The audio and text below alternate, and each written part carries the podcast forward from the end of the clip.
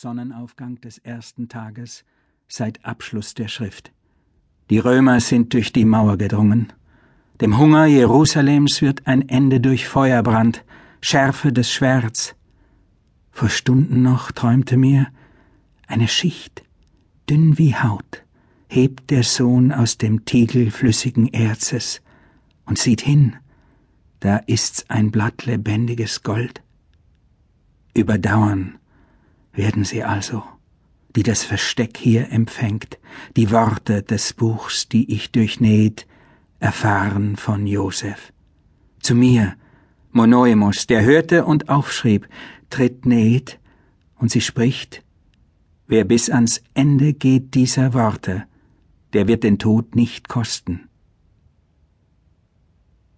Erstes Buch Der Träger Kapitel 1 Die Belagerung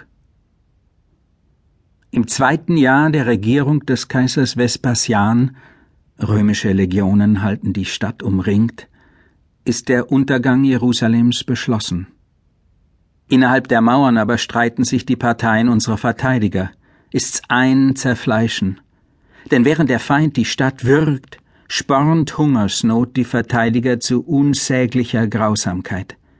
Gegeneinander nicht nur lassen sie Grausamkeit walten, sondern vor allem wieder die Bevölkerung, die sie doch zu schützen gelobten. Wehrlose suchen sie um jedes Weizenkorn heim und strafen die Hungrigen, auch wenn nichts mehr zu holen ist, als sei Sättigung in den Strafen.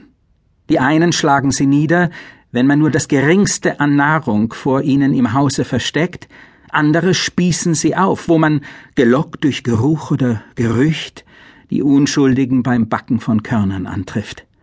Aber die Eindringlinge richten auch hin, wenn sie bei ihren Opfern nichts Essbares finden, denn sie verfallen darauf, aufzubefehlen die vertrockneten Münder und zu suchen noch unter verklebten Zungen und zu beachten die Winkel rissiger Lippen, denn dort haftet oft, kaum geschluckt, das verräterisch letzte Morsel.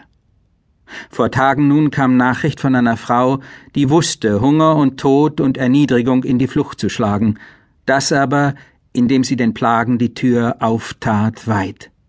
Maria hieß sie, Tochter des Eleazar, aus Bathezor jenseits des Jordan.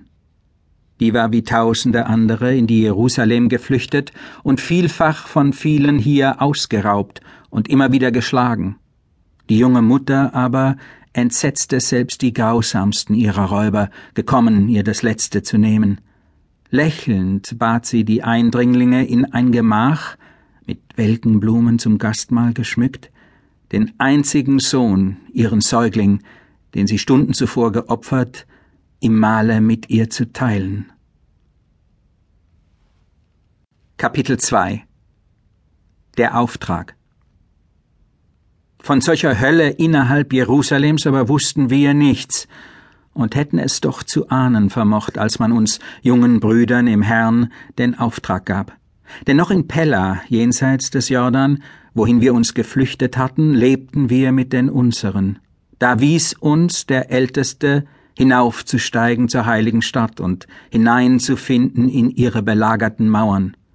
Ein Traum aber hatte ihn Wochen zuvor ermutigt, Vorbereitungen zu treffen und schließlich den Auftrag zu geben. Nun war es an der Zeit. Und er ermahnte uns vier, wie er im Traum Wochen zuvor ermahnt hatte, vier junge Männer, denen er solchen Auftrag gegeben, alles zu wagen, an den Belagerern vorbei und in die Jerusalem selbst zu gelangen.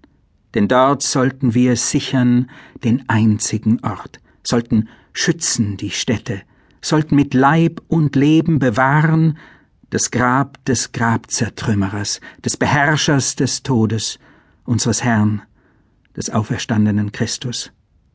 Denn man fürchtete allgemein, dass die Römer, sobald sie eindringen würden, keinen Stein auf dem anderen ließen, dem Erdboden aber gleich machen würden das Hohe, aufschütten das Niedere, bis allhin übers zernichtete Ödnis einkehrte, auch der Wind nicht mehr wüsste zu finden das Grab.